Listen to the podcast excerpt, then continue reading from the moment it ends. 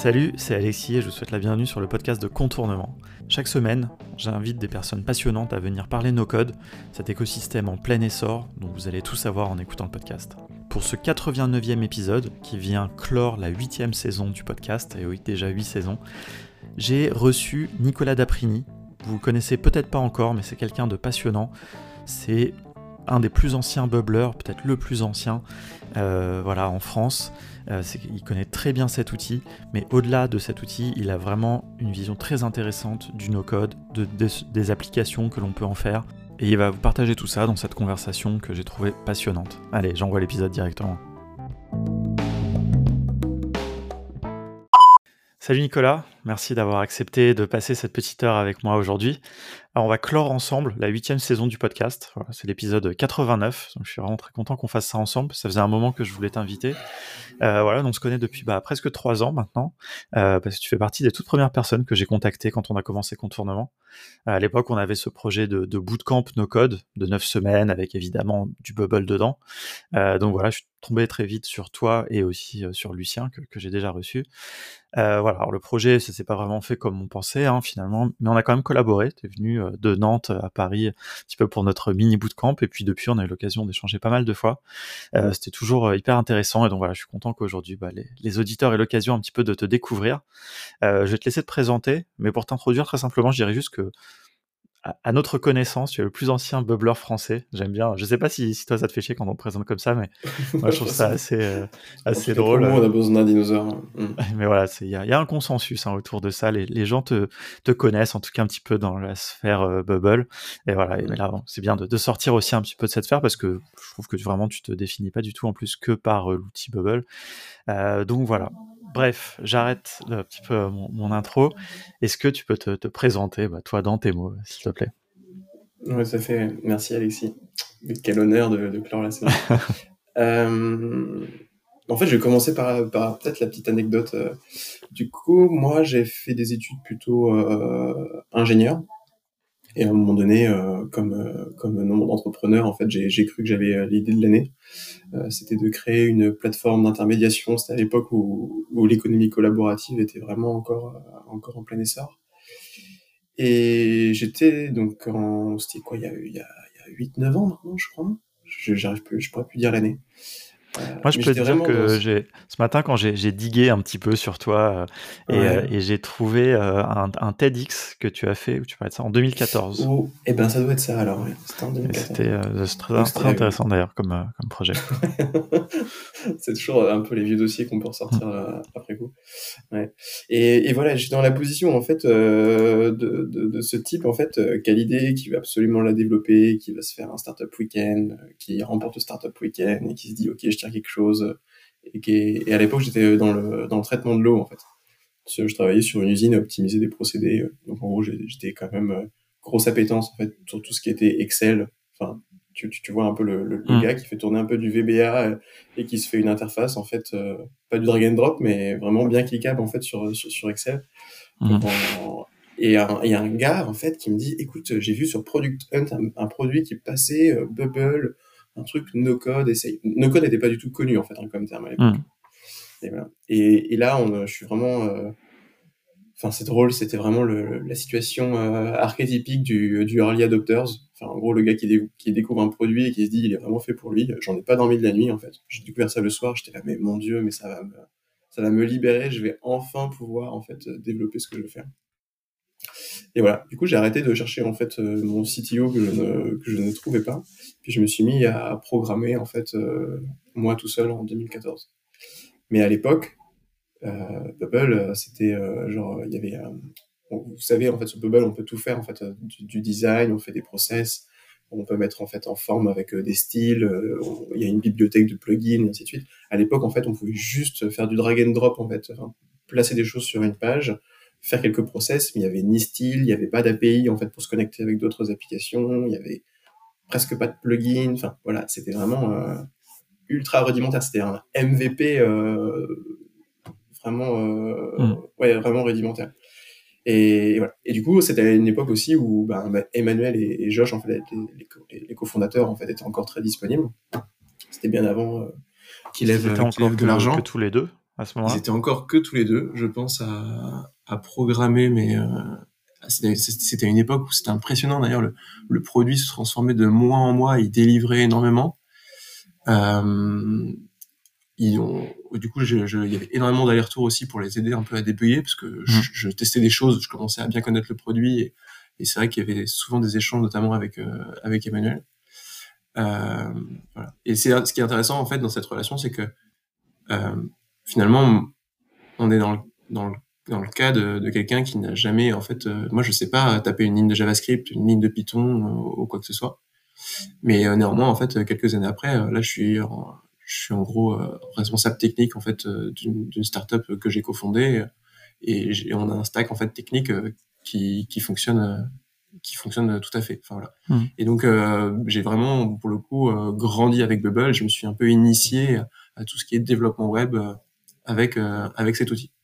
Ce qui à l'époque était, je veux dire, quand, on dis, quand je, je, disais que je faisais un peu de Bubble ou quoi que ce soit, il fallait vraiment se justifier en fait. C'était vraiment perçu comme complètement immature comme techno, ce qui n'était pas complètement faux. Mmh. extrêmement risqué parce qu'on est dépendant en fait de quelque chose qui n'est pas du tout une librairie ouverte ou quoi que ce soit donc ça fonctionne un peu comme une boîte noire. Hein. Mmh. Mais, voilà. Mais qui a eu d'autres avantages. Euh. Et puis aujourd'hui, on en est là. Euh, j'ai eu la chance effectivement d'avoir d'avoir d'avoir misé sur le bon cheval. Hein. Ah ouais, je comprends. Ouais. ouais. Enfin bon, voilà. Du coup, après, j'ai eu cette, cette expérience de startup où je me suis mis à programmer. Je suis tombé euh, clairement dans les travers en fait de l'ingénieur qui commence à faire un super produit en fait et qui se qui se croit agile mais qui n'est pas vraiment en, en, vraie relation en fait avec ses futurs clients. Du coup, euh, j'ai basculé dans l'usine à gaz. On, apprend. Hein. Ouais. Euh, mais cette usine à gaz m'a permis en fait d'aller toucher toutes les limites euh, de, de l'outil. Donc, euh, du coup, effectivement, je suis devenu une sorte d'expert parce qu'il n'y avait pas forcément les fonctionnalités que j'avais, dont j'avais besoin. Donc, euh, donc, euh, donc voilà, je creusais. Tu, ouais, tu devais tout le temps un peu essayer de, de contourner les limites de ouais, Bubble. Tu n'avais pas de processus récursif, tu n'avais pas de, enfin genre les, les, les, connexions API étaient limitées. Enfin, il y avait un, il y avait un tas de choses en fait. Il y avait plein d'actions en fait qu'il n'y avait pas. Ouais. Et, donc après, euh, quand finalement j'ai décidé euh, d'arrêter euh, ce projet-là, c'était à peu près il y a six ans. Oui, je me suis mis en freelance. Et voilà, le, cas classique du start-upper en fait, euh, qui se transforme en agence parce qu'il a développé des compétences mais qui fait plus de produits. Et c'était bien aussi. Euh, c'est hyper intéressant parce que c'est pas complètement classique, tu vois. C'est-à-dire que je trouve qu'il y a c'est vrai qu'il y, y, a pas mal de bubblers. Lucien, par exemple, aussi peut être dans la même mmh. situation, c'est-à-dire il s'est mis à, à, coder parce qu'il était frustré de ne pas pouvoir faire lui-même son produit. Mais lui, il a connu une situation un peu différente. Enfin, je vais pas trop parler à sa place, mais mmh. lui, il avait des développeurs, tu vois. Alors que toi, c'est marrant parce que du coup, toi, tu t'es tu t'es mis à faire toi-même avant de trouver ton CTO, avoir, avant d'avoir ce truc où tu étais dépendant de développeurs, quoi. Si je dis pas ah enfin, de ce que j'ai ah compris. Tu vois, donc toi, tu as remplacé tout de suite. Et du coup, tu as connu d'autres euh, travers, je pense. Enfin, ce que tu décris, je, mmh. je, trouve très intéressant. J'ai pas eu l'occasion de beaucoup de parler de ça, tu vois, si peux creuser un tout petit peu. C'est ce côté, je suis tout seul dans ma bulle, je suis à la fois le porteur du projet, je suis à la fois aussi le développeur, je, suis pas, je, je m'intéresse et j'aime bien l'outil que j'utilise pour coder, et donc j'en viens à trop en faire, et je me déconnecte en fait de mes utilisateurs.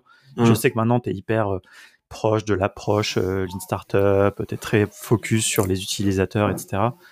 Euh, mais c'est intéressant, tu vois. Tu vois ce que je veux dire? Non, mais c'est ça qui est contradictoire. C'est que d'un côté, d'un côté, en fait, as un outil qui te permet de t'abstraire en fait d'un tas de contraintes techniques. Je sais pas, sur la sécurité, euh, maintenir un serveur, euh, s'assurer que ton truc il est compatible euh, sur plusieurs navigateurs. Enfin, tu vois, quand il y avait un problème, j'écrivais un mail, je disais, eh, ça marche pas à tel endroit, et puis ça c'est super quoi. Donc ça veut dire qu'on est vraiment focus sur le, le, parcours, le parcours client en fait, sur mm le vocabulaire que tu utilises. En plus, euh, la, beauté de ces outils-là, c'est que tu peux faire des applications custom. Donc, du coup, tu mets juste ce dont tu as besoin, en fait. Donc, euh, voilà. Et à côté de ça, effectivement, quand tu es euh, entrepreneur et que tu fais ton outil, et eh ben, c'est pas comme si tu es en relation avec une agence où à chaque fois, en fait, que tu as une idée, on va te mettre un budget en face. Hmm. Là, la seule limite, c'est le temps que tu peux y mettre. Hmm. Et effectivement, quand tu es quand tu es dans une période où, de ta vie où en fait tu as beaucoup de temps à donner et que tu peux vite y passer en fait quelques soirées et quelques week-ends, je pense que c'est un peu le risque, c'est de c'est de venir un peu, bah, on, on, en voit, hein, je pense aussi sur les forums en fait des gens, on sent en fait qui, qui, font que ça, c'est assez enivrant en fait, c'est on se mm. sent hyper, euh, je dirais pas puissant, mais on se sent euh, euh, vraiment capable en fait, et ça c'est génial. Enfin, je veux dire de se dire ah ouais non mais si je fais mais telle autre fonctionnalité, mais mon produit il va avoir tellement plus de valeur ajoutée Et, et en fait, c'est parti, quoi. Et, et forcément, ça prend trois fois plus de temps, et puis, puis toute idée mène à une autre. Enfin, ouais. Et c'est, c'est, du coup, effectivement, euh, réussir à aborder le, quand on est, quand on est libre, en fait, de, de coder soi-même, enfin, de programmer soi-même plutôt, plus que coder. Euh, faut réussir, effectivement, à, à, être assez strict, en fait, sur la méthode qu'on s'applique, quoi. Mm. Ouais. Ouais, c'est intéressant parce que tu vois, il y a, y a, pas mal de formations là qui se lancent. Il y a, y a, une espèce de, de je veux dire, pas de convergence, mais de proximité qui se fait avec tout le métier du product manager. Mm. Donc tous les gens qui sont vraiment, eux, spécialisés mm. dans la, la, recherche utilisateur, la, la, méthode un peu produit, c'est-à-dire savoir quelle fonctionnalité euh, mm. faire, etc. Et donc maintenant, il y a un truc où euh, Milan, par exemple, appelle product builder, où tu es à la fois bon techniquement et à la fois tu as toutes ces notions de product manager et donc tu vas savoir prioriser, etc. Mais je pense que néanmoins, même quand tu as ça, si c'est ton propre projet, c'est quand même dur d'avoir le recul et tout. Bon, t'as la méthodologie, donc c'est mieux. Mais tu vois, je pense que tu sais, t'as un peu, c'est difficile d'être au four et au moulin et. Euh, ouais, ouais c'est sûr. Toujours, toujours un peu un biais, t'as envie euh, de dire ah bah tiens, ça j'ai envie de le faire, je peux le faire. Non, puis c'est typiquement le genre de cas où il faut vraiment être à deux, quoi. Faut, faut vraiment avoir un, cofondateur qui a une appétence, euh, tu vois, sur la vente. si jamais toi, ce que tu kiffes, c'est la technique et le produit. Enfin, moi, c'était clairement mon, mon travers. Après, il y a, pour le coup, Bubble, par exemple, c'est l'une des rares startups, je trouve, qui a clairement, Emmanuel et Josh, on peut pas dire en fait en termes de marketing en fait que ce soit des que ce soit des bons quoi. Mais ils ont hmm. été product focus, c'est-à-dire qu'en gros ils étaient sur le forum, ils faisaient pas de com ou quoi que ce soit, et ils se sont dit le jour effectivement je réponds en fait aux attentes de mes utilisateurs, ça va aller tout seul. Effectivement, ils ont peut-être pas eu une croissance en fait de fou furieux. Par contre, en fait, ils ont établi un produit avec une fidélité, en fait, une communauté ou euh, qu'on peut, on peut apprécier ou pas en fait certaines de leurs approches. En fait, ils ont un produit aujourd'hui de toute façon qui, qui ne, qui, qui, tient, enfin aucun produit sur la sur la sur le marché en fait tient comparaison quoi. Ouais, non, c'est clair, ouais. Peut-être on, mm. reviendra un peu sur, sur ce point, parce que je serais curieux d'avoir un peu ton avis sur le, le futur, peut-être un peu de, de Bubble. Mais euh, sur, sur ce point-là que, que, que, tu dis, c'est intéressant parce que Emmanuel, il en parlait dans une, dans une interview il y a pas très longtemps, un événement qu'il avait lu chez, chez Allegria. Il disait qu'au début, c'était plus facile quand ils étaient tout petits il pouvait. Ah et c'est marrant parce que toi, tu témoignes, tu vois, de ce fait-là. De l'autre côté, lui disait, bah, c'est cool parce qu'on n'a pas beaucoup d'utilisateurs, on peut vite tout casser, changer, itérer très vite, ah euh, prendre les retours, etc. Et toi, tu l'as vécu cette période-là que, que lui décrivait. Ouais, alors que là, aujourd'hui, je pense que les gens sont dans une frustration où ils reçoivent la newsletter, en fait, mensuelle, et ils se disent, mais mince, euh, ils m'ont shippé, en fait, euh, trois, quatre fonctionnalités qui sont mmh. annexes. Alors qu'en gros, je pense que ça fait genre deux ans qu'ils sont basculés sur un, une problématique qui est vraiment liée à l'infrastructure. Et chaque fois qu'ils font des projets, euh, c'est vraiment des, des, gros, gros, gros projets, parce que je pense que vraiment le produit, en fait, est complexe. Mmh. Ah ouais, c'est clair. Et juste, je vais revenir juste à une chose. Moi, c'est vrai que quand on s'était rencontrés, du coup, c'était à un moment donné où on commençait un peu à parler, en fait, du no-code. Du no-code, ça donnait pas juste un truc, en fait, euh, euh, d'amateur. Euh, mmh. Voilà. Et c'est vrai que moi, j'aimais bien votre, dans l'approche, en fait, que, que vous aviez, c'était de, de, se dire, OK, on reçoit des gens. En fait, la plupart des gens, c'est pas forcément un super outil qu'il qu'il leur faut. C'est juste que sur le marché, en fait, il y a plein d'outils qui font des choses assez basiques. Il faut pouvoir en fait les aiguiller en fait vers le bon. C'est vrai que par contre Bubble a aussi cette, euh, il a une telle méabilité. Ah non, non, le terme pas correct. Malléabilité, ouais. Merci. Ouais. Que en fait, euh, c'est vrai que tu as un souci. En fait, tu peux développer en gros cet outil-là, quoi. Enfin, à part euh, faire une UX, une, une, comment dire, des interfaces en fait très très agréables. Je sais pas comme commander un, une voiture en fait sur, sur, sur Uber ou quoi que ce soit, mais euh, la plupart du temps en fait on a besoin de logiciels simples et on peut le faire. Et du coup le mmh. risque aussi, c'est ça, c'est de tout à un moment donné tout basculer en fait sur un outil qu'on maîtrise et de se couper euh, sur euh, d'outils euh, qui, qui sont en général sur une verticale mais qui le font très bien. Ouais. Mais ça, c'est un peu un des trucs qu'on avait justement appris euh, bah, avec toi aussi et, avec Lucien, tu vois, quand on a fait ce, ce bootcamp. Donc, en fait, c'était un petit bootcamp qui s'appelait Side Project, pour euh, expliquer pour les, les, gens qui ne connaissent pas encore à l'époque, où on accompagnait euh, quatre personnes qui avaient des projets sur six semaines, un soir par semaine, et puis le samedi, à monter leur projet. Et évidemment, pour ça, on, on avait imaginé que Bubble serait l'outil principal, puisque c'est celui par défaut, tu dis, tu peux tout faire, quoi. Et en fait, ce dont on s'est rendu compte, euh, notamment toi, quand, dans la phase un peu amont, avant qu'ils commencent à implémenter, aussi tu les as un peu conseillés, etc., c'est qu'il y avait des personnes dans ce bootcamp qui n'avaient pas forcément besoin de Bubble, j'irais même un peu plus loin, qui en plus n'avaient pas forcément le temps de se former assez à Bubble, malgré mmh. l'encadrement, etc., et toute la méthodologie et tout ce qu'on a pu faire. et où ça devenait un peu contre-productif. Et certes, elle pouvait faire ce qu'elle voulait dans Bubble, mais en fait, c'était plus intéressant pour elle et pour nous, enfin, de trouver un autre moyen, peut-être une appli Glide, peut-être, si tu te souviens, ce qu'on avait fait, où tu avais beaucoup mmh. aidé Nathalie sur un, système un peu avec du intégromat, avec pour envoyer des mails de recommandations, des choses comme ça, avec un formulaire Typeform qui se déverse dans Airtable, enfin, qui se déversait dans Bubble d'ailleurs. Il y avait quand même un petit back-end dans Bubble mmh. et, cette approche un peu modulaire, enfin nous comme on a bien appelé ça, c'est vrai que c'est important et c'est un peu le c'est vrai que c'est, je pense que c'est dur, enfin pour en venir toujours un peu, moi je trouve ça intéressant ce, ce, côté entrepreneur, bubbler qui, qui est pas toujours évident quand tu as un outil entre tes mains qui peut tout faire, ça te laisse la tentation de tout faire quoi dans ton projet, tu n'as pas toujours mmh, mmh. besoin quoi. Ouais, complètement. C'est vrai que du coup, maintenant, il y en a qui peuvent assez vite se dire, OK, j'ai besoin de tel produit et qui vont rester focus sur le développement du produit comme si ça va aller servir leur business. Alors parfois, en fait, euh, genre, pour amorcer une communauté, il n'y a pas besoin d'avoir une application. Hein, on peut juste commencer par des emails. Ça faut juste euh, se l'avouer. Ouais, mais par contre, tu vois, d'un autre côté, moi, euh, je suis quand même dans une frustration. On, a en boîte en 2022.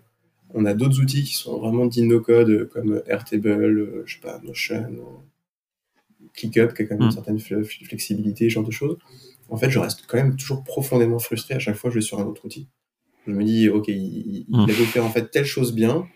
Euh, là, quand même, la richesse à un moment donné des outils. Et par exemple, bon, je, je, parlerai après de ce que je fais maintenant, mais euh, la, puissance en gros en général d'un outil euh, vient en fait de ses interconnexions en fait. Du, fait de facilement gérer euh, des interfaces en fait avec d'autres logiciels. Mmh. et ça il y en a très très peu qui le font. On pourrait parler en fait d'un Zapier. En fait Zapier c'est juste une suite d'actions en fait. C'est très difficile en fait de mettre de, l'intelligence on maintient pas de base de données enfin mmh. C'est vrai que je suis assez d'accord c'est ça en fait genre souvent je, j'utilise en fait Bubble comme comme chef d'orchestre et je me plug à plein de choses quoi si j'ai besoin par exemple Là, nous, on a, dans, là où je suis, en fait, on a, on a des organisations euh, qui ont des adhésions, qui suivent des, qui, qui, signent des contrats, qui demandent des transports, qui, enfin, voilà. Et ben, la, la, jusque pour, pour que la, la, donnée soit facilement visualisable par les équipes, par exemple, je push tout dans Airtable. Donc, en gros, j'ai un peu le meilleur, en fait, euh, dans Bubble. Et dès qu'ils ont besoin de l'info, euh, de se faire des récaps, euh, ils l'ont, ils l'ont, ils créent leur vue, s'il y a besoin mmh. de faire en fait une recherche basée sur un, sur un, sur un élément effectivement qui est de rang 2, en fait assez facilement ils peuvent l'implémenter. Enfin voilà, c'est, du coup, euh, mais, mais néanmoins, il n'y a pas la, par exemple, même, même Airtable en fait qui commence à faire des, des, des, sortes d'automation process. Là, là, je voyais ce que ça avait un peu dans le ventre. C'est. Ouais. Mais tu vois, mmh. c'est marrant parce que, enfin, je sais qu'on a déjà parlé pas mal de fois, et je pense que ça, ça vient aussi d'un certain niveau d'expertise et de maturité sur le, le produit. Mais c'est vrai que moi, je trouve qu'on parle pas assez de, de Bubble dans ces, dans cette faculté-là, mais aussi parce que mmh. je pense que les gens, et c'est vrai que Bubble, bah, tu peux tout faire à l'intérieur et les gens voient beaucoup Bubble pour faire des marketplaces, des choses comme ça. Alors mmh. qu'en fait, ça peut permettre de construire des ERP, de construire des choses vraiment extrêmement puissantes. Euh, grâce à interconnexion et notamment grâce aux API. Moi, par exemple, il y a, je, ne suis pas un fan absolu de, Bubble, j'avoue. Hein. Par contre, je trouve mmh. que leur euh, outil de connexion aux API, le, mmh. API Connector, est vraiment il superbe. Hein. Il mmh. est, tu peux tout faire avec, il est très puissant, tu peux gérer du haut, enfin, on va pas rentrer trop dans la technique, mais vraiment euh, bien mieux que ce que tu pourrais faire avec d'autres outils. Et tu bénéficies de toute la richesse, mais après, il faut pouvoir appréhender ça. Le problème, c'est, c'est un peu ça, peut-être le truc, la différence avec un Zapier ou un Make, c'est que tu dois appréhender tout Bubble pour pouvoir utiliser ça. Là où avec Zapier, bah, tu, fais que de l'interconnexion, quoi. As espèce de... Et du coup, c'est mentir que de dire qu'effectivement euh, Bubble est accessible à tout le monde en, euh, en, trois mois, quoi. En fait, c'est pas vrai. Enfin, la, logique de la de programmation euh, reste la même. Et la, la frustration qu'on peut avoir sur d'autres outils, c'est que du coup, tu commences à investir. Je prends par exemple Airtable, typiquement. Tu commences à investir vraiment du temps. Au début, forcément, tu, tu, je sais pas, tu crées ton, ton infrastructure de données, t'es content. Et dès que tu, je sais pas comment dire, tu vois, t'as, as vraiment tellement de mal à parcourir en fait les 20% restants là, ce qui te permet vraiment de, boucler en fait les choses que euh, bref, soit souvent je reste sur ma fin. Non mais c'est intéressant, mais alors justement peut-être que pour, approfondir un peu ce, sujet, moi ce que j'aimerais bien, c'est que tu nous racontes un petit peu ce, ce passage en mode euh, freelance. Euh, tu vois, on comprend que seul, tu as, voilà, as poussé loin les, les compétences. Mais est-ce que tu peux nous raconter un peu ce, passage et puis un peu les types de projets sur lesquels tu as travaillé, tu vois, justement, pour qu'on prenne un peu. Ouais, tout à fait. Bon, après, c'était une période, c'était assez simple. hein. Enfin, du coup, je, je part- je sortais d'une période où j'avais euh, travaillé en fait comme un âne, donc en fait, j'avais envie de profiter un peu plus de la vie. Euh, c'était c'était assez simple. J'avais un tarif. euh, les, les, les clients en fait le discutaient jamais. Ça arrivait quand même assez souvent que ce soit Emmanuel directement qui m'envoie Mhm. des, des leads. Donc en fait, quand t'as le fondateur qui te recommande, bah c'est Ouais. assez simple. Enfin, j'ai jamais, cherché un client. Euh, et, et à chaque fois, c'était souvent des outils internes en fait. Il y a Mhm. eu en fait euh, une application euh, pour pouvoir en fait commander un- des lavages de voitures de, en Suisse, pour pouvoir se mettre en relation avec des orthophonistes. Euh, il y a eu toute une application aussi pour euh, euh, ça c'était vraiment plutôt une, une, une marketplace de mais, plus un portail en fait plutôt client où il y avait des, des, gens qui prenaient des chiens et du coup les gens pouvaient se connecter à leur espace et puis commander des choses. Mais là typiquement euh, j'étais par exemple là je m'étais un peu planté sur le scope de enfin sur en gros le, le panel des choses qui étaient vraiment à Le développer. cadrage un peu du projet. Ouais, complètement. Puis il y avait aussi un problème du client qui n'avait pas bien défini finalement ce, dont il avait besoin. Euh, Qu'est-ce qu'il y avait d'autre? Ah, aussi une application, ça c'était pas mal. C'est ma, ma toute première. Ça c'est le premier client qui te fait confiance. Et du coup, euh, trois, deux ans, trois ans après, euh, je lui refais une application. euh, je lui fais une V2 toute neuve gratuitement parce que la première elle commençait Ah vraiment oui. à peiner. Ouais. C'était pour organiser des commandes groupées de fromage. euh, C'était en, en Alsace. En gros, un système pyramidal où tu, tu commandes et puis t'en as, t'en as, t'as, t'as deux livraisons qui redistribuent à cette personne, qui, qui redistribuent chacune à je sais pas combien de personnes, et puis t'as des commandes de 14 000 euros de fromage. quoi. Voilà. Ok. Et chacun a le récap de ce qu'il doit donner à, à, au- à ceux d'en dessous. Enfin, voilà. Et voilà, je c'est me un demande si d'ailleurs, euh, Ouais. quand on avait fait le meet-up à Nantes, je me demande si tu n'avais pas montré un petit peu le, back-office, c'est je crois, de c'est cette ouais. C'est application. ouais. possible, ouais. Et tu vois, ce qui est intéressant, c'est que il y avait des choses, par exemple, euh, quand j'avais fait ça au tout début, euh, qui étaient limitantes. Là, j'ai fait une V2. Clairement, je, je faisais plus du tout les mêmes process. Et autant la première, par exemple, j'avais fait, je, je devais faire des pages en fait euh, pour débugger parce que il y avait toujours en fait des soucis. La V2, en fait, avec les bons process, euh, en gros, il m'a- il m'appelle une fois par an. Quoi. Hmm. Mais alors, quand, quand tu parles de process, enfin, je sais pas si tu veux expliquer un peu parce que moi, je, trouve- je, je, je- enfin, je, je vais me prononcer un peu. Enfin, j'ai l'impression que tu vois, dans les bubblers ont pas toujours la bonne vision de ce qu'on peut faire avec Bubble, tu vois, et de, tu vois là, de genre ces outils internes, tu vois, les gens. Je sais, j'ai déjà eu des discussions aussi comme ça avec d'autres, tu vois, des gens qui ont des agences, etc. Mm. Où en fait leur quotidien, j'ai l'impression, est très différent, tu vois, ce que tu nous décris là, de l'image un peu qu'ont les bubblers, makers, euh, no-codeurs dans la communauté, qui sont là à construire des marketplaces, des choses pour eux, tu vois, à lancer des produits quelque part, alors qu'en freelance ou en agence, tu vas travailler pour des gens où tu vas leur créer des back-office, tu vois, comme tu dis, tu vas leur numériser des process, ce genre de choses. c'est clair. Ouais. Mais co- combien de fois en fait euh, tu vas dans une entreprise euh, et c'est même c'est même euh, enfin c'est c'est c'est c'est la marge des choses mais c'est même un peu triste. C'est tu tu tu te poses à côté par exemple de de, de quelqu'un qui est, qui est en gros une, une secrétaire et puis tu te rends compte en fait que assez vite tu pourrais supprimer en fait deux jours de boulot de la semaine pour Hmm. elle parce Ouais. que euh, personne ne sait en fait que ça c'est complètement automatisable. Enfin voilà, c'est vraiment un classique. euh, Enfin c'est pas propre au no code hein, mais Ouais. Non, mais, c'est, voilà. Euh, nous, c'est là, dans notre besoin en vision fait du no-code, c'est un ouais. vrai truc important. Et, et, et cette vision-là, elle, elle, se, elle vient aussi avec Bubble, tu vois. Ouais. Ouais, mais ceux, par exemple, qui ont, qui ont vraiment euh, cette punchline euh, hyper classique qui est genre, on va remplacer vos tableaux Excel, mais tellement, en fait. Enfin, je veux dire, la, la, ce, qui, est aujourd'hui... euh, Enfin, c'est vraiment le besoin primaire, en fait, avant de, créer, en fait, d'autres outils. Il y a plein de gens euh, qui ont déjà des, business qui tournent, en fait, euh, qui sont obligés de maintenir quatre tableaux Excel, qui s'arrachent les cheveux, qui, ont du coup parfois des non-qualités pour ça. En fait, parfois juste une application permet de résoudre ça. Et du coup, plutôt que d'essayer de trouver en fait des clients qui, vont payer en fait pour autre chose, mais déjà allons aider toutes les PME, TPE de France qui ont en fait des besoins euh, parfois qui peuvent être ceux qui peuvent vraiment être en, juste en une semaine de programmation. euh, on peut énormément les aider. ouais. Ouais, tu vois, non, mais moi, ça me, ça me parle vachement, tu vois, parce que forcément, nous, on, on, on a beaucoup aussi ce, ce discours que tu as avec Airtable, avec euh, Zapier, etc., évidemment.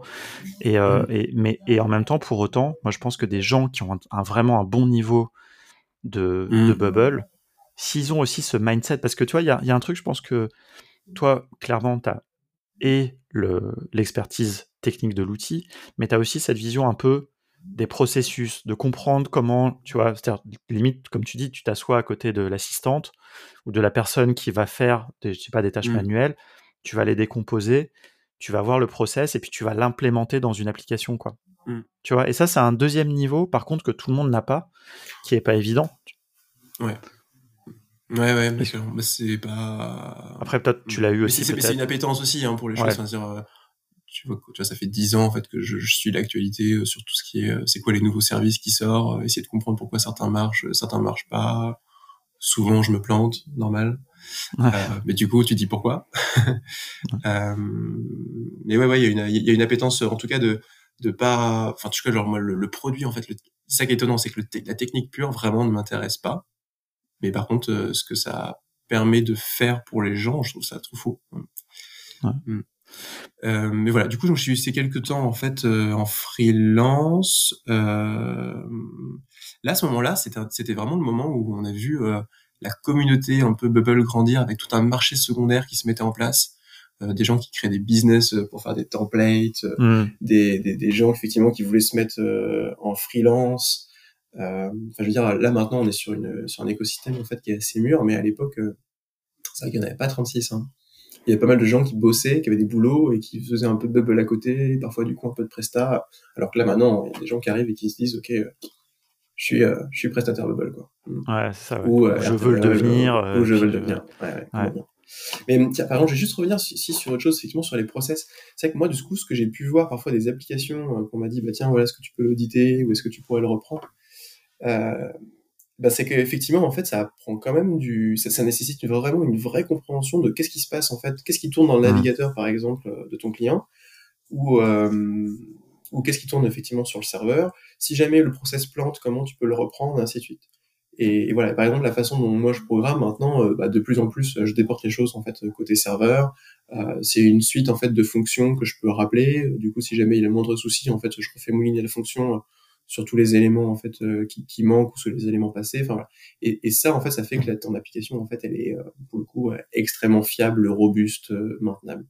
C'est vrai que quand tu vois des, des, des process qui tournent tous sur la page, par exemple, en fait, euh, de, de la personne, euh, c'est c'est c'est immaintenable en fait. Enfin, du coup, ça Mm. fait ça fait ça fait effet, mais c'est ça va être euh, ça plante en fait au d'un moment, c'est sûr.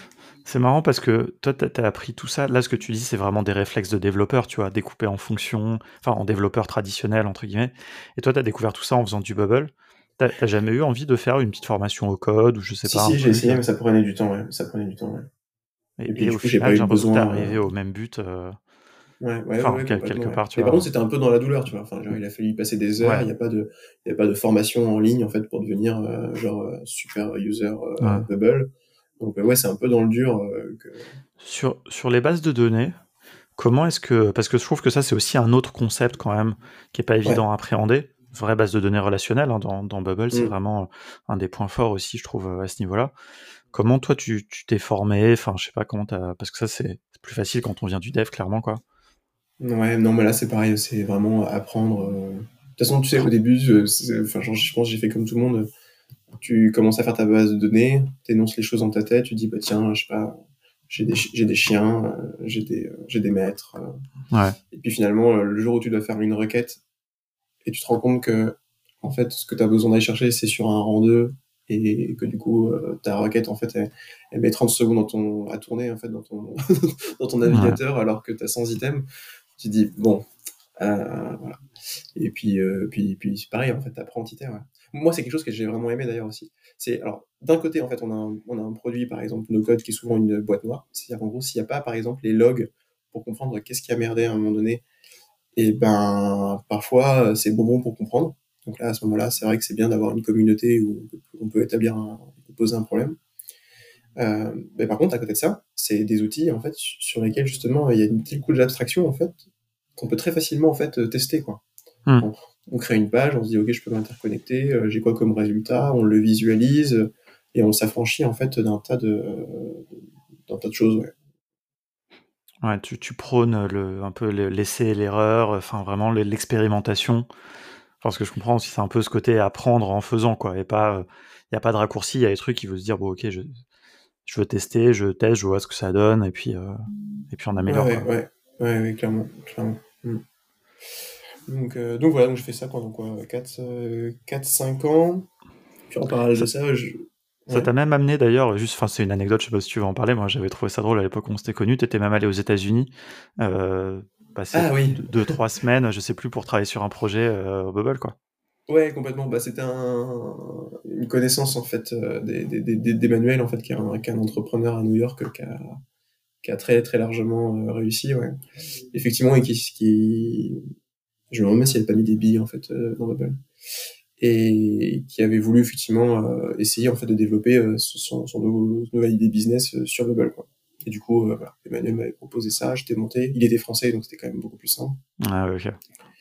Et puis ouais, j'étais allé là-bas pendant pendant cinq semaines. Mais tu vois, même Ouais, encore à l'époque, il y a des trucs que j'avais que j'avais passé une semaine à développer parce que il y avait pas ce qu'il fallait en fait dans Stripe.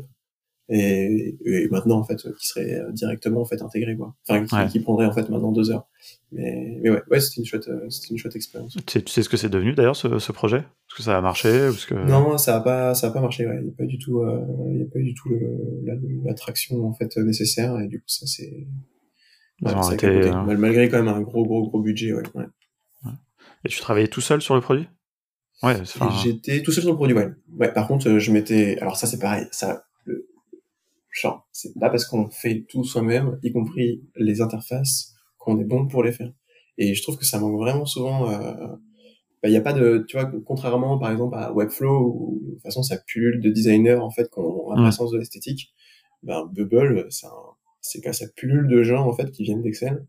ouais. Et, et ça se ressent en fait sur les interfaces et, et s'avouer effectivement qu'on n'est pas capable de faire quelque chose d'esthétique. Donc du coup, oui, euh, j'avais, euh, je connaissais quelqu'un qui avait fait les, les maquettes quand même, ouais, quelque bah, chose. des maquettes euh, que j'avais intégrées après. euh, il me disait là c'est moche, là c'est moche, je corrigeais. Ouais. Ouais, non, mais c'est intéressant. C'est- Alors, j'ai l'impression que peut-être ça nous amener justement un petit peu sur le, su- le sujet de, de, de Bubble, un petit peu juste pour, pour avoir un petit peu ta vision là-dessus, mais qu'il y a eu des gros progrès quoi là-dessus. Après, comme tu dis, de toute façon, déjà, ça dépend des gens. C'est-à-dire moi, par exemple, je sais que je suis nul en design, je sais pas choisir une typo, une couleur et tout, c'est pas mon truc quoi. Mais l'outil aussi, à la base, je trouve, t'aidait pas quoi. Dans, dans Bubble, t'avais vraiment ce truc, tu mettais les éléments où tu voulais, tu pouvais pas vraiment bien caler les choses comme tu pourrais, comme tu serais obligé de le faire dans Webflow, quasiment. Et donc, t'avais cette incitation un peu à faire du drag and drop à la Wix quoi. Je veux dire, Il y, a- Ouais. a pas beaucoup de gens qui font des beaux sites sur Wix quoi. Il y en a. Non, hein, c'est ça vrai. mais comme tu l'avais dit aussi, je me rappelle une fois, en fait c'est juste parce qu'il n'y avait pas la techno non plus en fait. Donc euh, Ouais. effectivement tout était positionné de façon absolue. euh, C'était pas du tout, euh, il n'y avait pas le système CSS Flexbox, euh, enfin mur comme on avait maintenant. Ouais, ouais, quand ils ont Et là, commencé c'est vrai Bubble, c'est euh, clair. ouais. Mais tu vois là, par exemple, j'accumule de la dette technique là. J'ai toujours pas, euh, je me suis toujours pas mis en fait au niveau. Euh, Au là, ça fait, quoi, euh, ouais, ça fait près 6-7 mois qu'ils ont sorti un nouveau système responsive. Ouais. Effectivement, ils utilisent beaucoup plus le, le, le CSS, donc le, chargement de page qui est plus rapide. Ça fait des choses beaucoup plus esthétiques aussi euh, si on commence un peu à, à creuser. Et ouais, tu vois, j'ai pas eu le temps en fait de m'y mettre, mais il va falloir. Je suis, Ouais. Ça y est, je, je, tu vois, je suis déjà dépassé. hein. Ouais, bah c'est difficile de se tenir à jour. Et puis, enfin, tu vas nous raconter après justement ce que tu fais Mm. maintenant aussi, oui, qui implique quand même aussi moins de, de Bubble. Euh, mais juste, enfin, toi, c'est quoi un petit peu ta vision, tu vois, de, de Bubble peut-être euh, au- Enfin, aujourd'hui, tu me disais, c'est un outil qui a, qui a pas d'équivalent quasiment, enfin, qui a pas de, de- presque de compétition. Est-ce que tu penses que ça va rester comme ça? Je sais pas si tu suis un petit peu les autres outils, peut-être qui, Ouais, si, si, qui je suis. essayent de, de venir. Souvent, euh, tu vois, j'ai essayé Adalo, j'ai essayé plein de choses, mais en fait, c'est juste. euh, souvent, je trouve qu'on fait. Enfin, par exemple, tu prends Glide. Super, hein. effectivement, tu es capable de lancer en fait une application sur, une base, sur la base d'une base de données. Et super, maintenant, c'est lié à Airtable, enfin. Ouais, Euh, très rapidement, mais en fait, assez vite quand même. Moi, je trouve que t'es euh, t'es limité, ouais. ouais, vraiment limité. Je, quand je dis limité, il faut peut-être essayer de comprendre en fait ce que ça recouvre. Par exemple, euh, euh, souvent, pour qu'une application en fait soit euh, au service des gens, il faut juste amener la bonne dose d'information. Donc très souvent, en fait, ça passe par des emails. Bon. Airtable, euh, Glide et autres, en fait, on peut envoyer des emails effectivement euh, quand euh, tel champ en fait est mis à jour, euh, faire ça, ainsi de suite. Mais il n'y a pas ce truc de se dire, ok, euh, condition 1, finalement, j'intègre tel paragraphe, finalement, je vais chercher en fait des éléments de la variable de tel, de tel champ avec une, je sais pas comment dire, très facilement, par exemple, mettre en forme l'heure. Est-ce que tu parles de jour? Est-ce que tu parles en fait de, de l'heure précise à la minute? Euh, Et si oui, en fait, dans quel, dans quel fuseau horaire? Enfin, là je, pousse un peu loin, mais tu veux faire une liste de textes aussi, tu veux énumérer par exemple ce que les gens en fait ont mis dans leur panier mais n'ont pas validé? Enfin, il y a un tas de choses en fait que tu peux pas faire où tu es à chaque fois sur des, choses euh, très très très simples avec juste une variable en fait qui est liée à, enfin tu vois au line item en fait que tu as dans ton, dans dans et du coup souvent bon ok c'est chouette mais quand, tu te dis que tu peux facilement automatiser des choses ben en fait moi par exemple je me dis ben en fait non je peux pas quoi. Enfin c'est pas du tout le niveau d'information euh, correct que je veux amener à mes utilisateurs. Et là, dans et, dans, et là, euh, c'est pas parce que j'utilise, hein, mais c'est vrai que dans, dans Bubble, pour le coup, tu as cette liberté en fait de faire ça. Hein. Des, suites de relations conditionnelles, du coup, tu maintiens un seul email, par exemple, pour t'informer euh, parce que ton colis, je prends un truc, un exemple classique, ton colis est arrivé. Est-ce que tu dois le chercher en fait dans un endroit où tu dois rentrer un code? Est-ce que c'est directement livré chez toi? Et, du coup, tu as des conditions générales différentes, ainsi de suite. Enfin voilà, coup, t'en maintiens un et puis c'est bon. Quoi. Dans les autres outils, pour moi, c'est pas possible, par exemple, de faire ça. Pourtant, c'est, on parle, je parle quand même de, de, quelque chose de basique, en fait. ouais. ouais, mais c'est, là où euh, on, est, je pense, à cette époque de maturité pour ces autres outils, où ils arrivent à ces choses que, qui, toi, te paraissent basiques, je pense, mais qui sont pour eux complexes peut-être à implémenter, et donc ils ont retardé, tu vois. Tu vois, des, des choses, des moteurs conditionnels un peu puissants, tu vois, des moteurs de, de workflow un petit peu puissants. Et là, ils y viennent, tu vois. Glide, je trouve, a fait un pas sympa là, dedans tu vois, mmh. avec leur moteur de workflow très visuel. Mais bon, tu peux encore faire très peu de choses, tu vois. Mais mmh, mmh. il y a un espèce de truc où euh, je pense qu'ils se sont concentrés sur ce qui est euh, à forte valeur ajoutée, qui est un peu aussi un peu flashy, tu vois, un peu waouh. Et là, maintenant, ils viennent dans le dans le dur, et donc, ils... mais dans ce temps-là aussi, euh, Bubble continue à avancer. Bubble a déjà tout ça en stock et, et Bubble mmh. continue à avancer. Mmh. Mmh. Mais, mais est-ce que tu as, je sais pas, tu as, suivi le, là forcément ce, ce qu'il y a eu récemment là, le, sur les prix de Bubble et ce genre de choses? Ouais, ouais complètement. J'étais outré. Hein. Bon, c'est vrai, vrai, vrai que je, je l'ai pris avec un peu plus de distance que ce que j'aurais, je pense, fait il y a 2-3 ans. Mais ouais, ouais, je pense que ça a été un sacré... Euh c'est vraiment terrible parce qu'ils ont, surtout le développement de produits, je pense qu'en fait, ce qu'ils ont fait, c'est vraiment remarquable, franchement. Mm. Euh, pour le coup, réussir à développer un produit complexe, euh, mais réussir à garder une certaine simplicité, franchement, chapeau. Après, oui, euh, peut pas vraiment dire qu'ils soient si proches que ça de leur communauté, quoique, enfin, du coup, moi, j'ai rencontré quand même Emmanuel, en fait, à plusieurs occasions, donc j'ai eu l'occasion de, d'échanger. Euh, je pense qu'ils sont quand même vraiment, euh, je, je, je, je, les crois vraiment sincères en fait dans cette idée d'être animé euh, euh, par le fait de faire un produit qui va devenir en fait un standard, mais mais aussi avec cette vision accessible pour tous, humaniste à la new-yorkaise, hein, mais ouais, de se dire ok, les gens vont vraiment pouvoir devenir des, des, des citizen développeurs. Enfin, c'est pas forcément le terme qu'ils emploient, mais il y a un peu de ça quand même. Ouais, ouais. Non, mais est-ce que alors là, je, là, par contre, un peu dans la polémique, mais ouais. Est-ce que là, justement, ils n'ont pas montré leur vrai visage quelque part Mais je sais pas, peut-être. Non, je pense pas. Non. parce que le fait qu'ils se soient rétractés, euh... je sais pas. Je sais pas ce qui s'est passé en interne, parce que pour se foirer en fait à ce point-là. Il faut peut-être qu'on explique pour les auditeurs qui sont pas très proches de Bubble, mais il y a quelques semaines, en gros, ils ont proposé, enfin même pas proposé, ils ont annoncé un changement de pricing, de prix, euh, qui était quand même qui, qui, du coup se basait sur un mode de calcul différent et qui potentiellement pouvait devenir extrêmement cher pour beaucoup de gens quoi. Ouais. En fait, ils ont mis des limites assez fortes. Euh, ouais, depuis le début, euh, depuis le début, en fait, la, la euh, Bubble, en fait, du coup, c'est un plateforme as a service, donc ça tourne en fait, il push tout en fait sur des serveurs Amazon et puis il paye à Amazon en fait de la capacité de la bande passante. Et du coup, le, le modèle en fait le, de pricing qu'on a qu'on a qu'on a encore aujourd'hui maintenant heureusement, c'est ben plus en fait euh, tu as ton application elle demande de capacité et, en fait plus tu payes. Donc finalement c'est assez c'est assez proportionnel en fait à leur coût de revient. Et là, euh, bah, c'est vrai que ça intervient quoi, je sais pas, un an après leur levée de fonds. Mmh. Euh, ils disent bon bah en fait maintenant on va caper le nombre d'utilisateurs et le nombre d'items dans la base de données, mais à des, à des, des, niveaux extrêmement bas. Par exemple, le premier forfait c'était genre 2000 items dans une base de données, mais c'est ridiculement bas. Et on arrive à des choses aussi aussi stupides que genre imaginez vous faites une application euh, euh, où vous référencez euh, tous les toutes les communes avec les codes postaux de France et vous faites juste en fait une barre de recherche et hop vous êtes en limite. Alors qu'à côté de ça, on pourrait avoir quelque chose avec euh, genre 1000 1000 items avec des recherches extrêmement intensives avec 100, 100 une centaine de, de champs chacun et euh, qui nécessiterait beaucoup plus de ressources. Enfin voilà. Et à côté de ça, pareil pour le nombre d'utilisateurs.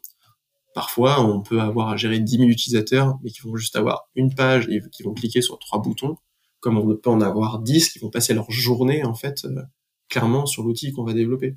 Et du coup, je sais pas en fait. Euh, je, je, je, ne peux pas. En fait, je me suis forcément, je me suis dit moi, mmh. c'est sûr. En fait, ils ont embauché quelqu'un en interne qui, qu'ils ont fait plancher sur le sujet il s'est réfugié dans une dans une méthode où il a dit qu'effectivement il a fait des des interviews utilisateurs et ainsi de suite. Et il a dû leur présenter en disant bah voilà ça ça va marcher ça va contenter la plupart des gens et on va augmenter les prix. Mais je pense pas euh, vu la levée de boucliers qu'ils ont eu ah c'était quand, même violent. À tel point qu'ils ont dû euh, faire machine arrière mais ils ont quand même dit et ça moi je peux l'entendre tu vois c'est à dire que ils doivent quand même gagner de l'argent quoi. Ah, ça, il n'y a pas de problème. Et ils ont un outil, euh, moi je l'avais déjà dit à Emmanuel, en fait, qui est sous-pressé, en fait, qui est, par rapport à la puissance en fait qu'il ouvre, qui, qui, qui, a. C'est juste qu'il faut que ce soit graduel en fait. C'est ouais. ouais. Mais mais ça c'est ce, que j'aime bien aussi par exemple cet outil-là, c'est que tu vois, par exemple moi l'application là des, des fromages, euh, honnêtement elle est elle est vraiment bien utilisée. Après je pense qu'elle est sincèrement bien codée. Du coup elle tourne sur un petit plan. Et ben ça bénéficie à une asso, tu vois, que je mm. que je refacture en fait au mois euh, très peu cher. Et je trouve c'est ça aussi euh, Bubble quoi. Et, c'est vrai que là quand j'ai on a vu ça, euh, après le, le, c'est sûr en fait qu'ils allaient avoir un vent de panique et puis euh, tout le monde allait, enfin une bonne partie allait se barrer. Hein. Parce que là, on parle de nous, mais genre euh, tous ceux qui sont en Amérique du Sud, qui sont en Inde et autres, euh, même un abonnement en fait à 35 dollars, en fait, c'est c'est énorme. Mm. Ouais. ouais, non, mais ça c'est vraiment euh, très. Et tu vois, quand tu dis ça, pour moi, c'est ça, Bubble, c'est aussi la vision que Emmanuel, je trouve, a partagée pendant longtemps. Et là, j'ai eu l'impression qu'il y avait un petit changement, tu vois, c'est-à-dire que c'était plus OK, ça doit être accessible à tout le monde, mais c'est un outil professionnel et vous devez payer pour ça, etc. J'ai trouvé que c'était un petit peu, euh, un petit peu décevant, mais bon, voyons ce qui, laissons-leur le, bénéfice du doute. Euh, Tout à fait. ils ont aussi, euh, je pense qu'il faut, faut, le dire, il y a des gens qui font des, des, des, applications qui génèrent effectivement énormément d'argent. Après, tu fais un outil comptable, en fait, tu ne demandes pas à, à, être rémunéré à la hauteur du chiffre d'affaires en fait de ton client. Enfin, à un moment donné, si tu as bien codé les choses, c'est tant mieux pour toi. Enfin, Exactement, ouais. Mais, ça, c'est vrai que c'est enfin, c'est une frustration que je peux entendre humainement, mais ce truc, on le sait maintenant un peu, Emmanuel est apparemment quand même assez frustré par les agences qui gagnent beaucoup d'argent grâce à Bubble, par les, les, les startups qui se sont lancées grâce à Bubble, etc., qui gagnent beaucoup plus que Bubble finalement, quoi, quelque part. Ouais, bah oui, mais soit tu as des ambitions effectivement euh, pas hégémoniques, mais genre de vraiment prendre une, un, un billion market euh, ou, ou pas, enfin, tu vois. Ouais. Enfin, je sais pas. Euh, vraiment, l'exemple de l'outil comptable pour moi est juste. Euh, enfin, ouais, ouais, non, mais tu fais un super outil comptable, tu dis super avec moi. En fait, ils augmentent leurs sales. Bon, en fait, euh, bah, tant mieux quoi. C'est que ton outil, en fait, il est performant sur ton marché et tu vas d'autant plus grandir. Ça peut être une raison en fait pour augmenter. Par contre, oui, se pose la question sur les gros, sur les grosses applications. moi, je trouve ça pas, je trouve pas ça déconnant qu'on paye plus cher. Moi, par exemple, là, ce que je fais, bah, du coup, je peux parler en fait maintenant ce que je fais, mais Allons-y. Euh, du coup, quand moi, à peu près il y a 4-5 ans maintenant, je me suis investi au début dans ce qui était une association de coordination euh, pour remettre euh, sur place une filière de réemploi en fait des contenants en verre. Ça s'appelle bout à bout. au début, c'était c'est de la consigne quoi. Enfin, ouais, c'est vraiment le retour de la consigne. Ouais. Typiquement genre de business où tu n'as pas envie d'aller. Il y a des freins de partout. Tu es obligé de convaincre cinq acteurs différents. S'il y en a un qui dit non, euh, t'es capote euh, changement de, de, de, de, de, mode de consommation. Enfin, vraiment. Euh, voilà. Alors, en même temps, c'est un truc qui existait. Enfin, tu vois, moi, je m'intéresse quand même un peu à l'environnement et tout. Et tu dis, c'est incroyable. On avait ce système-là qui était en place. C'est du bon sens. Et on l'a abandonné pour euh, du plastique, pour du gaspillage à tout va. Enfin, c'est tout à fait, ouais. Mais c'est, euh, enfin, du coup, c'est c'est pas une machine à cash flow, quoi. Ouais. et au début, c'était une association euh, de coordination, donc on allait voir des producteurs, on, on leur a dit, écoutez, voilà, faudrait utiliser des bouteilles plus lourdes qui résistent au lavage, vous mettez des étiquettes qui s'enlèvent au lavage, on fait des tests, on demande à des transporteurs pour aller collecter les bouteilles, on a un réseau de collecte dans des magasins, et voilà. Et en gros, nous, euh, ce que l'on fait, c'est qu'on gère en fait la filière de réemploi, on récupère en fait les bouteilles, on les lave et on les revend ensuite aux producteurs et qui reçoivent des bouteilles qui peuvent substituer à des bouteilles neuves. Hmm. Et, le gain écologique en fait est majeur. Euh, rien que pour même pour laver une bouteille, ça consomme moins d'eau que pour la produire. Et en plus la bouteille elle reste en local, ça veut dire que nous elle va rester à l'échelle, elle va rester en région, alors qu'une bouteille lorsqu'elle va être euh, refondue, en fait ça va être à 1200 degrés, donc euh, ça va être euh, bonjour les consommations de gaz et d'électricité. Ouais. ouais, puis c'est probablement pas, pas, en France ou je sais pas où, loin dans un autre pays. et c'est souvent loin, quoi. Donc, voilà. Donc on sort un peu de cette période où on nous a vendu en fait le recyclage avec soi-disant le verre recyclé à l'infini comme la panacée. Euh, qui arrangeait hmm. bien d'ailleurs les gros groupes industriels parce que du coup ça leur permettait d'exporter leur production sans jamais se soucier en fait de comment ils allaient euh, récupérer ça ou le retraiter, de passer sur des contenants de plus en plus légers, du coup de des emballages moins en moins chers. Enfin, voilà. Mais là il y a vraiment un, un, gros changement. Donc en gros je suis cofondateur en gros de de, de, bout à bout hein, maintenant. Euh, là je l'ai vraiment porté à bras le corps depuis euh, trois ans. Et, euh, et c'est vrai que je suis arrivé en fait avec ce lot de, compétences techniques qui, tu vois, on parle pas en fait de compétences techniques, euh, je sais pas comment dire, c'est pas, c'est pas rocket science quoi. C'est, vraiment juste, je suis capable, par exemple, je, j'essaie d'être assez concret. Du coup, nous, on gère en fait une filière, donc on est en relation avec plus d'une cinquantaine de producteurs. Euh, aujourd'hui, on a plus, plus de 150 en fait magasins qui sont des points de, des points de collecte. On gère six transporteurs et voilà. Et en fait, le, à chaque fois, donc on est non seulement on est on est euh, on pourrait se dire on pourrait utiliser un, un, ERP en fait pour faire ce genre de choses, mais en fait non, il n'y a pas de solution qui permette concrètement de le faire. Hmm. Ou alors euh, c'est en fait non en fait. Même, par exemple je prends le, tordre un Salesforce avec des, des, intégrateurs qui vont te faire des trucs dans tous les sens. Peut-être ça va te coûter une fortune. Même un, un, exemple assez concret et pourtant classique, genre euh, gestion de transporteur. Du coup, nous, en fait, on travaille beaucoup avec des transporteurs de l'insertion qui sont pas forcément outillés en interne. Du coup, j'ai cherché, euh, ça a même un nom, hein, les TMS, hein, euh, hmm. Transport euh, Management System.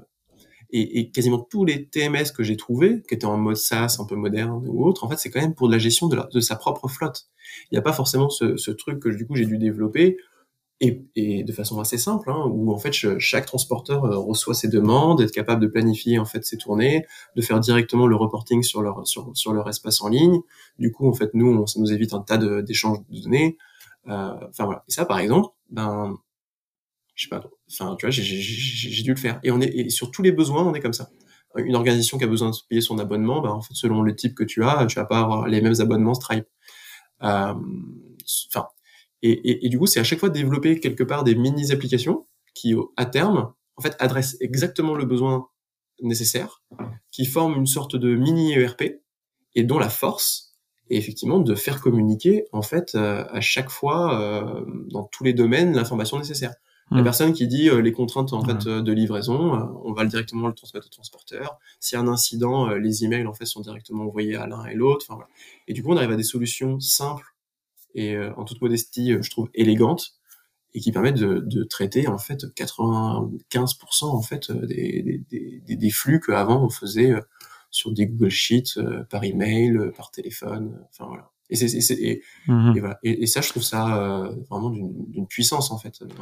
Ah ouais, non, moi je trouve ça hyper inspirant, tu vois ce que tu dis là, parce que je vais, je vais peut-être aller un peu à l'encontre peut-être de, des intérêts de, de contournement, tu vois, quelque part en disant ça, mais moi, j'ai pas envie que les gens croient aussi, tu vois, quand on parle d'Airtable, quand on parle d'integromat, enfin de Make, etc., qu'on peut tout faire avec, tu vois, et qu'on peut aller sur des levels, tu vois, comme tu dis, de reproduire peut-être, tu vois, mm. À d'adapter à, ton besoin des SaaS du marché, entre guillemets. Enfin, j'extrapole un peu, tu vois, mais, ça faut, c'est une illusion aujourd'hui pour moi. Et tu vois, et ça, il faut être, il faut, il faut être lucide. Et, et, et, par contre, il faut pas dire non plus que c'est pas parce que c'est Bubble. Bubble te permet potentiellement de le faire. Après, c'est l'expertise des bubblers tu vois. Et c'est intéressant ce que tu disais parce que toi, finalement, moi, ce que je comprends, c'est que tu as amené des compétences euh, numériques. C'est vrai que je sais pas forcément comment les, les, les, qualifier, tu vois, ces compétences de, de no-code, mais aussi de, encore une fois, on revient ça à gestion des processus, tu vois, cet esprit un peu analytique aussi, tu sais pas, ça vient peut-être aussi un peu tes études, de ton expérience. Mmh. Euh, et tu vois, ça, c'est ce truc de, tu sais, la transformation digitale. Tu vois, on n'arrête pas de dire à toutes les PME, etc., elles doivent faire ça. Mais vous, vous avez commencé avec ça, tu vois, grâce à tes, à tes compétences. Vous avez commencé mmh, mmh. direct, c'était intrinsèque, mmh. que vous savez que vous pouvez vous outiller vous-même numériquement. Euh, et ça, c'est une force euh, incroyable, quoi. Enfin, sur des bonnes bases. Et tu vois, ce que j'aime bien, c'est que on peut avoir l'impression que c'est le lot de toutes les startups tech, tu vois. Déjà, c'est pas forcément vrai. Mmh. et tu vois, et là, toi, tu nous donnes un exemple d'un sujet qui est très concret, qui est très pragmatique, enfin, autour de la logistique, tu vois. Enfin, c'est des choses très. donc, je trouve ça vraiment intéressant. Clairement, clairement. Mais c'est vrai que c'est du coup, tu vois, je sais pas quel titre j'aurais, tu vois. C'est, pour moi, CTO, c'est quand même assez technique. J'ai plutôt l'impression, en fait, d'être optimisé en fait un tas de processus assez simples. Je, je parlerais plutôt de CEO, peut-être, tu vois, c'est les opérations finalement, toi, vraiment ce que tu. Ouais, peut-être, ouais. Numériser, c'est les opérations, parce que mmh, quand même, ce que je comprends, c'est que au-delà de mettre en place l'outil, tu mets aussi quand même en place les process. Enfin, tu as aussi cette vision de de l'organisation, quoi, de, de je, fonctionnement je, de je, je, peux prendre plusieurs exemples en fait. Hein. Euh, Vas-y, ouais. Par exemple, il y a vraiment cette. À chaque fois qu'on, par exemple, on est en relation avec une, une nouvelle organisation, bah, du coup, on la crée en fait notre outil sous Bubble. Euh, ça va par exemple euh, la pusher effectivement je disais dans Airtable où on va avoir en fait euh, les, les métriques principales. On va l'envoyer aussi dans Penny Lane où directement en fait il y aura toutes les informations en fait pour la facturation donc il n'y aura pas de ressaisie. Et si la personne par exemple en ligne change son nom son nom de société son IBAN ce genre de choses bah, automatiquement c'est envoyé dans l'outil de facturation. Donc il y, est à jour. On va aussi envoyer directement les informations les plus importantes dans notre CRM j'ai arrêté mais on avait Pipedrive en fait pendant un temps bah en fait voilà euh, la, la, la, personne dans le commercial savait euh, si euh, la personne en fait avait payé son à l'époque c'était son adhésion maintenant c'est un abonnement euh, combien de transports en fait elle a demandé par exemple les 12 derniers mois enfin voilà. et c'est des informations en fait de, la plus haute importance. Et, et du coup voilà c'est vraiment en fait un mode push et du coup le commercial il gère en fait dans Pipedrive ce qui est vraiment en fait la force la, valeur ajoutée en fait de Pipedrive. Je peux en dire un autre exemple. Euh, du coup on demande aux gens par exemple de référencer des producteurs qui sont les, qui, qui sont leurs magasins problème majeur, c'est on peut pas avoir en fait la base de données en fait de tous les magasins qui existent en France. Par contre, du coup, c'est directement lié à l'API en fait euh, Google Maps. Et ce qui évite autre chose, c'est ça évite d'avoir des doublons. Du coup, en fait, on a une base de données qui aujourd'hui en fait est vraiment robuste et on n'a pas souci de devoir merger des choses alors qu'elles sont déjà liées à, plein d'autres plein d'autres items. Et il y a encore d'autres choses. Euh, abonnement par exemple. Genre aujourd'hui on avait un, un, abonnement en fait juste euh, à l'année. Enfin c'était même un paiement, euh, je veux dire à l'année. Mmh. Après on est passé sur un paiement annuel. Et là finalement on va peut-être réussir à, à, utiliser plutôt maintenant pas Stripe mais GoCardless en fait pour faire mettre en place okay. de la, du prélèvement SEPA. Ben voilà l'avantage on a un chef d'orchestre et ben en fait ça fait le pont tu vois plutôt que de devoir en fait basculer tous tes clients sur un truc mais en fait euh, non tu, tu, tu, tu agrèges l'information et puis tu dis lesquels tu as envie de switcher sur un autre système ouais. et ça c'est vraiment euh, c'est ce qui quand même permet d'avancer ou de ou de, de, de, de, créer en fait de nouveaux modules euh, assez assez rapidement ouais. Mmh. Ah, c'est ah, mais ce truc de chef d'orchestre tu vois ce qui est intéressant c'est vraiment je trouve le côté il y a le côté back-end, quelque part, le moteur, c'est tous ouais. tous ces flux qui peuvent être euh, répartis, automatisés, mmh. euh, planifiés, etc. Et puis il y a aussi quand même cette partie visuelle, quoi. C'est-à-dire que mmh. tu peux avoir une interface unifiée, tu crées ton propre back-office, euh, tu peux gérer tes rôles, tu vas avoir sûrement toi une vision différente de ce que tes utilisateurs vont avoir. Tout à fait. Tous, tous ces niveaux euh, ouais. sont au même endroit, quoi. Mmh. D'ailleurs, je fais un petit appel, là, j'en profite. Si jamais il y en a parmi vous là qui écoutent, qui ont vraiment des, bonnes compétences euh, hardware, en fait, intégration en fait de machines sur des lignes de prod, et euh, qui sont capables derrière de gérer en fait toute l'acquisition de données. Euh, et je rêve, mais même qui seraient capables de le pusher en fait sur un serveur euh, et mettre à disposition une API dans laquelle je pourrais taper en fait, par exemple, pour aller récupérer les informations les plus importantes pour les clients. Envoyez un mail à Alexis et il vous redirigerez vers moi. Je serais ravi de vous accueillir. Et on travaille à Nantes et on a des postes Enfin voilà, on a des, des postes juste, de salariés alors, pour, pour, pour, bien comprendre le côté matériel, c'est quoi? C'est genre les, je sais pas, les machines qui sont liées aux bouteilles. Euh... Ouais, on a des pour la traçabilité, euh, pour l'analyse qualité, euh, on a des, on a, on a des choses installées qui vont permettre vraiment de, de, générer une donnée qui vont faire, qui vont faire de la différence. Et, et par exemple sur ce, sur cet aspect-là, en fait, moi je cherche quelqu'un qui a ces compétences que, que je n'ai pas en fait. Et il faut pas que j'aille dessus. Enfin, j'ai d'autres choses à faire. Voilà. Là, là, on parle quand même plutôt de peut-être de programmation embarquée, de choses comme ça, quoi. Ouais, de. Ouais. ouais. Oui, ouais, carrément d'intégration de, en fait sur des sur des chaînes de prod en usine. Ouais. Ok. Mais bah, euh, écoute, euh, mais voilà. Mais si quelqu'un effectivement le mm. connaît ça et a aussi cette enfin comment s'il se reconnaît dans tout ce qu'on a dit là, justement d'avoir des des outils quand même qui restent accessibles, qui font juste ce qu'il faut mais bien. Euh, voilà. peut-être que quelqu'un se reconnaîtra, ce serait magique. Ouais, et si vous connaissez des gens, si vous reconnaissez peut-être des gens que vous connaissez, parce qu'ils n'écoutent pas directement, mm. bah, écoute, avec plaisir, j'espère que voilà, on verra, on verra la puissance de l'audience euh, du podcast si on peut, on peut aller jusque là. Euh, mm. Bah écoute, super. Franchement, c'était hyper intéressant. Euh, juste peut-être une petite dernière question, un petit peu. Est-ce que vous faites tout dans Bubble, un peu dans votre orga, on va dire plus de, de, de boîte, enfin, tu vois, avec tes, avec tes collaborateurs, tes collaboratrices, comment vous fonctionnez? Est-ce que pareil, le stack, c'est dans Bubble? Non, pas du tout. vraiment toute la partie vraiment opérationnelle, genre tu vas référencer, je sais pas quel type d'étiquette va référencer un producteur, genre de choses, tu vois, ça va être dans Meuble. Tout ce qui est gestion des transports, facturation aussi. Euh, par contre, nous, pour vraiment piloter euh, toute l'organisation au quotidien, on utilise Notion. Ouais. Au début, c'était levé de bouclier, puis finalement, ils se sont rendus compte à quel point c'était magique. Ouais. D'ailleurs, je me rappelle, c'était à, à, cause de toi, hein, parce que moi, j'avais essayé Notion, il y a, je sais pas, si, je sais pas, il y a, au tout début, j'étais, oh là là, c'est bizarre. Tu m'as dit, non, non, c'est quand même bien. Et du coup, j'avais essayé, je dit, ah oui, il avait raison. Et puis bon, voilà, de toute façon, c'est adopté de façon massive. Et puis j'attends de voir les interconnexions API. Euh, ça va être, euh, je pense, ça va encore prendre une autre, euh, une autre ampleur. Et donc voilà, donc non, on a réussi à, tuer beaucoup d'outils en fait avec ça. Du coup, on a juste Notion, parfois un peu Office 365, Bubble, ah oui, et quand même Airtable.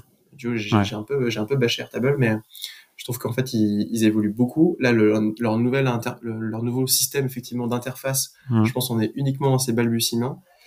Et là, je vois l'intérêt, par exemple, euh, de pouvoir euh, faire des tâches sur des pages dédiées. Ok, tu as, euh, je sais pas, 50 en fait prospects à appeler. Nous, il y a quand même, faut quand même rentrer un peu dans la technique. Ben voilà, en fait, on fait une page dédiée où la personne en fait doit saisir et s'assurer en fait que l'ensemble des, des, champs sont complets. Et, et, du coup, ça c'est beaucoup plus facile à faire sur Airtable. Ouais. Ouais, c'est ouais, moi j'attends que justement ce système d'interface se développe parce que tu vois quelque part c'est là où je trouve que ça commence à venir offrir des alternatives à Bubble par exemple. Clairement, clairement, tu vois, clairement, clairement. Avoir, moi je trouve que leur système d'automatisation dans Airtable est très prometteur. En tout cas, ça n'engage Ouais. que moi, hein, mais moi j'aime beaucoup. Non, c'est vrai. Et je, je vois bien un futur, je sais pas s'il est souhaitable ou, mais où en fait Airtable pourrait être une espèce de d'écosystème. Je vais pas dire un concurrent de Bubble parce que c'est pas le même parti pris, mais un écosystème, un, un concurrent de Salesforce, un truc, un espèce de RP, Tout à fait. mais moderne, agréable à utiliser, Ouais. où euh, voilà, tu peux faire beaucoup de choses euh, de manière ouais. intégrée à un seul outil, quoi. Ouais. Mais tu vois, par exemple, nous, Pipedrive, là, j'ai décidé de, de l'arrêter, justement, Ouais. pour passer, en fait, à Airtable. Bon, je, je vois un peu les limites sur Airtable, mais je, je me plains pas trop. Et justement, tu vois, être capable de, de, de visualiser euh, très rapidement, en fait, toutes les relations, en fait, euh, essentielles, Mm. en fait, sur une page liée à un prospect ou euh, pour le bon suivi, en fait, d'un client. Bah, en fait, t'as pas ça, en fait. Tu vois, la plupart des CRM, c'est quand même orienté très sales ou alors support client, mais, mais voilà, mais encore une fois, t'as jamais, euh, t'as rarement exactement en fait ce, ce, ce, ce dont t'as besoin. quoi. Ouais, ah c'est.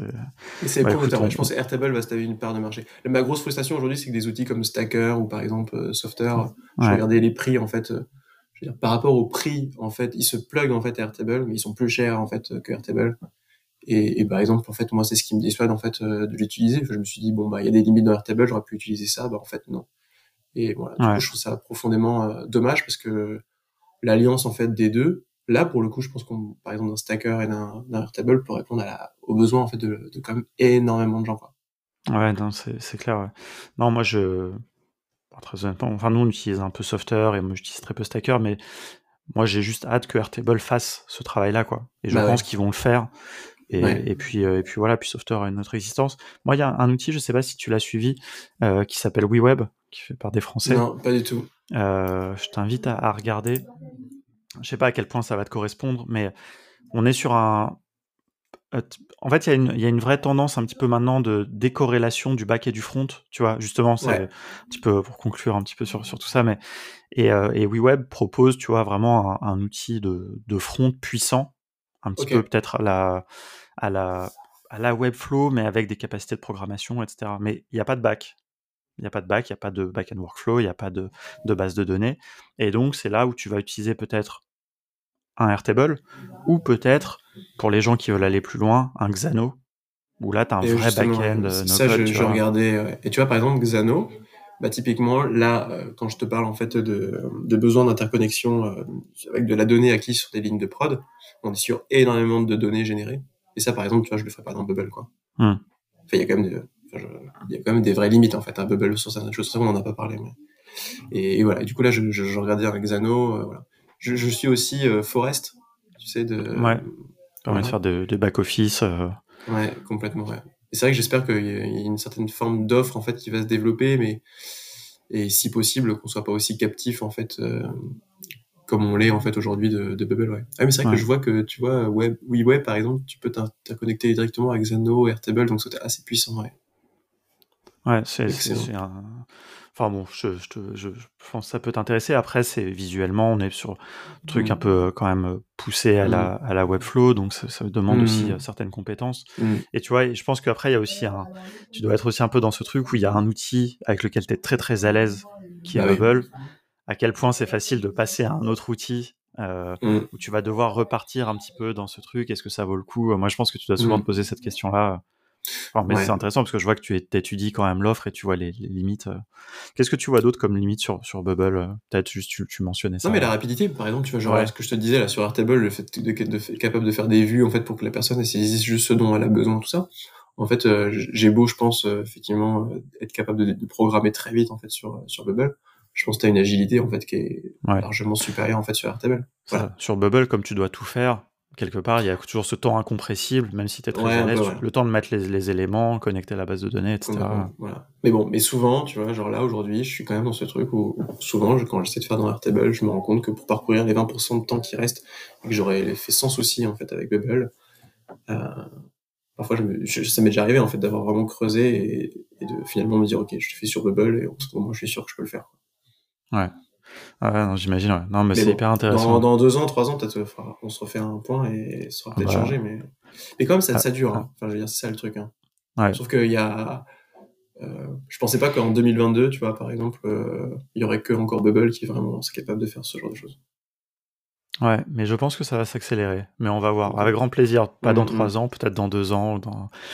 J'espère qu'on aura l'occasion de se, se croiser euh, bah, peut-être début juin à Nantes, à l'occasion du, du Web Today. Ce sera dans les ah, parages. Ouais, peut-être. Ouais. C'est vrai que je me dis, il faudrait que j'intervienne parce que j'aime bien cette histoire de, de, nous on est une sorte de start-up finalement de l'économie sociale et solidaire on utilise des mmh. outils en fait euh, no code je pense que ça nous, ça nous donne une vraie agilité euh, je sais pas pour, pour moi c'est un peu ça aussi no code quoi quand, quand des gens en fait, pas forcément issus du monde de la tech euh, s'emparent en fait enfin créent, leur, créent leurs outils et sont autonomes ouais. mmh. et, et j'espère que ça va le faire de, de plus en plus et j'espère ouais. que voilà, des, justement des, des, témoignages comme le tien vont, vont inspirer les gens euh, là-dedans. Mais je pense que ça va venir aussi avec la démultiplication des compétences, tu vois. Parce que là, il mmh. y a juste, il y a aussi une pénurie de, de bubblers, mmh. le peu de bubblers mmh. qui, qui est un peu bon. Bah, dès qu'il y a une startup qui lève des fonds, ils les recrutent tous. Enfin là, comme on a vu avec Prelo récemment, etc. Ouais. Et c'est dommage parce que ça laisse moins aussi, je trouve, de bubblers. Bon, ça n'engage que moi, ce que je dis, mais aussi ouais. euh, disponible, tu vois, sur des projets aussi plus, euh, voilà, ESS, aider les assos, etc. Mais Ouais. Mais il y en a. Il, est, y en a il, est, il est, loin le temps. Hein. On faisait des meet-up et on était 5 technos à Paris. Hein. Ouais. C'est clair, mmh. c'est clair. Et ça, euh, ça me manque pas vraiment parce que je trouve que c'est sympa. De hier soir, tu vois, on était à un meet-up, il y avait je sais pas 30, 40 personnes à Paris mmh. et c'était juste comme ça pour boire un verre. Mmh. Donc, euh, donc je suis très curieux de voir quand on se reparlera, on fera un enregistrement dans un an ou deux. Euh, je pense de l'évolution, de, de l'évolution de ce que tu fais euh, et aussi de, de, la communauté et puis des outils quoi.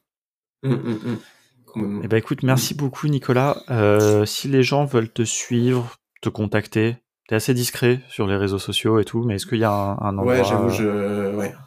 Le personal branding, c'est pas forcément mon truc. Euh... Non, mais il faut sur le Slack. Oui, je suis sur le Slack, ouais. ouais. Et euh, sur LinkedIn. À... Ouais. Nicolas euh, arrobase euh, wecommittee.com w e c o m i t y.com je mettrai dans c'était les... la, c'était le nom de ma de, l'entreprise, la première que je vous ai raconté, là, qui, ah oui, qui a basculé toujours... du produit à, au service. Ouais. Okay. Toujours, toujours ouais, bien d'avoir une entreprise sous coude. Mm. Ouais, c'est clair. Ok, et bah écoute, je mettrai, je mettrai ça dans les notes de, de l'émission. Merci beaucoup. Bonne chance, bonne continuation pour, pour la suite et puis bah, au plaisir de, de te voir bientôt. Ouais, merci Alexis. Toujours Salut. un plaisir. Salut.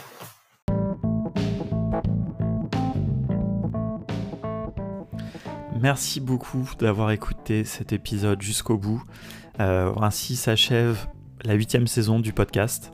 Voilà, j'ai enregistré 90 épisodes au total. Euh, C'était un grand plaisir. Merci beaucoup d'être toujours là après tous ces épisodes. Bon, si c'est le premier épisode que vous écoutez, euh, je vous remercie quand même. Euh, et euh, voilà, j'espère que vous avez apprécié cette conversation. Comme je l'ai dit en intro, hein, moi vraiment j'aime beaucoup parler avec euh, Nicolas. Si vous êtes de passage à Nantes, n'hésitez pas à aller lui dire bonjour. Vous, aurez toujours, vous serez toujours bien reçu et vous aurez l'occasion d'avoir une bonne discussion sur le no-code. Si vous êtes un bubbler, bon bah là vous avez compris que vous aviez affaire vraiment à, un OG comme on dit, vraiment à quelqu'un qui est dans le game depuis longtemps. C'était passionnant tout ce qu'il nous a partagé un petit peu sur les débuts de Bubble. Mais voilà, moi au-delà de ça, en plus vous le savez, je suis pas un, un bubbler euh, du tout euh, aguerri, mais j'étais très content de, voilà, de, voir ces échanges, de voir aussi que, Nicolas suivait un peu aussi tout ce qui se passait. Voilà, donc j'espère que ça vous projette aussi un petit peu dans, un futur comme ça de, de quelqu'un qui est expert, qui maîtrise énormément un outil, euh, les, soucis aussi auxquels il fait face quelque part, un peu moins, c'est moins facile d'apprendre autre chose quand on maîtrise très bien quelque chose, et puis l'ouverture quand même qu'il faut avoir. Enfin, voilà, moi j'ai trouvé ça euh, voilà passionnant, je l'ai déjà dit, je vais arrêter de le, répéter. Et puis, euh, bah écoutez, on va, attaquer euh, la neuvième saison bientôt. Je vais faire un petit break. Euh, vous le savez peut-être, euh, mais je vais aller passer presque un mois à Lisbonne en compagnie de Stanislas Verjus, que vous connaissez évidemment de la communauté No Code, mais aussi en compagnie d'autres personnes que, je révélerai plus tard, vous le savez peut-être, mais voilà, d'autres personnes de l'écosystème No Code. On va faire une espèce de mini No Code House. voilà, donc si vous écoutez jusque-là, c'est que probablement vous êtes un petit peu impliqué et que ça vous amusera. Donc on verra, je, vais faire une pause dans le podcast, je vais enregistrer des épisodes pour mon podcast en anglais, puisque je vais voyager un petit peu pour aller, euh, vous savez j'aime beaucoup le train, donc je vais aller à Lisbonne en train, en train et en bus, parce qu'il n'y a pas un, train qui va jusqu'à Lisbonne malheureusement. Euh, mais au passage, je vais interviewer des gens, donc ça, ça sera sur le podcast en anglais, pardon, euh, ncwr.fm, nocodeworldradio.fm. Euh, donc euh, je le mentionnerai ici évidemment. Euh, je vais préparer la neuvième saison. Si vous avez des gens que vous pensez que je devrais inviter, n'hésitez pas à me le dire. Je vais passer le mois de mai à, organiser tout ça. Et puis là, j'ai déjà les deux premiers épisodes qui sont bookés, donc la, saison commencera dès début juin.